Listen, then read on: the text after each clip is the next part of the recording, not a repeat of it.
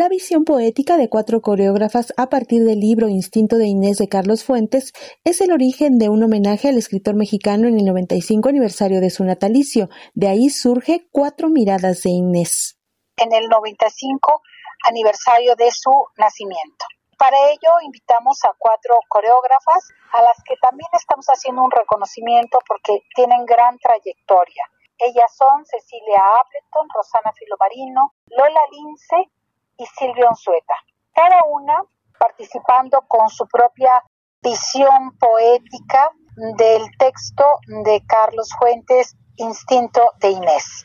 Es muy interesante porque todas leyeron el texto y cada una eh, lo sintió y lo vivió de una manera muy particular y a partir de ahí, sin ninguna consigna de ningún tipo, cada una decidió qué parte del texto o qué le había llamado más la atención para trabajar en ello en su obra coreográfica, en su propuesta escénica. En ese sentido, todas tuvieron toda la libertad para hacer su propuesta estética. Los bailarines del Centro de Producción de Danza Contemporánea CEPRODAC, que dirige Cecilia Lugo, ejecutarán este mosaico de propuestas.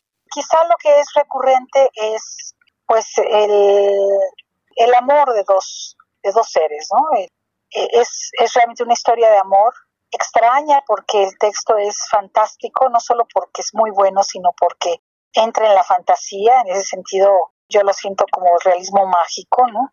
Donde juega con el tiempo, va al presente, luego al pasado, el escritor, pero el, la pareja, ahí está, la pareja inicia el texto y termina el texto. Entonces, Creo que eso es algo que cada una de las coreógrafas lo aborda, sin embargo el lenguaje poético de cada una de ellas es completamente diferente. Entonces está muy interesante. Cuatro miradas de Inés conjunta literatura, danza y música en un estreno que será el 4 de noviembre en el Palacio de Bellas Artes. Para Radio Educación Alejandra Leal Miranda.